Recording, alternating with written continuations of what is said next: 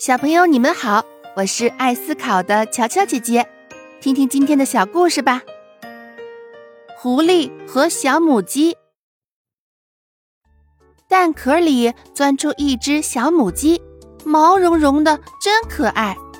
渐渐的，小母鸡长大了，鸡妈妈教会了它捉虫子的本领，让它去森林里找食物。临出门前，鸡妈妈叮嘱小母鸡说。孩子，你要提防那些坏人，友善的对待那些好人，知道吗？妈妈，那怎么样才能判断出哪些是坏人，哪些又是好人呢？鸡妈妈微笑的说：“微笑的一定是好人，相反就一定是坏人。”小母鸡记住了妈妈的话，然后往森林走去。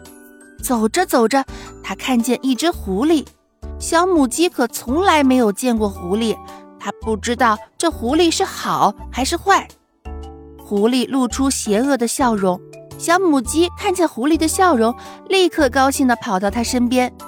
“嘿，你真是一只善良的狐狸。”狐狸笑嘻嘻地说，“对呀，我真的是一只非常善良的狐狸。”狐狸说完。一把抓住小母鸡，就将它咬死了。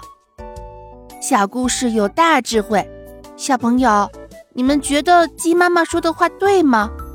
嗯，没错，当然是不完全正确的。不能仅凭表面去评价一个人的好坏。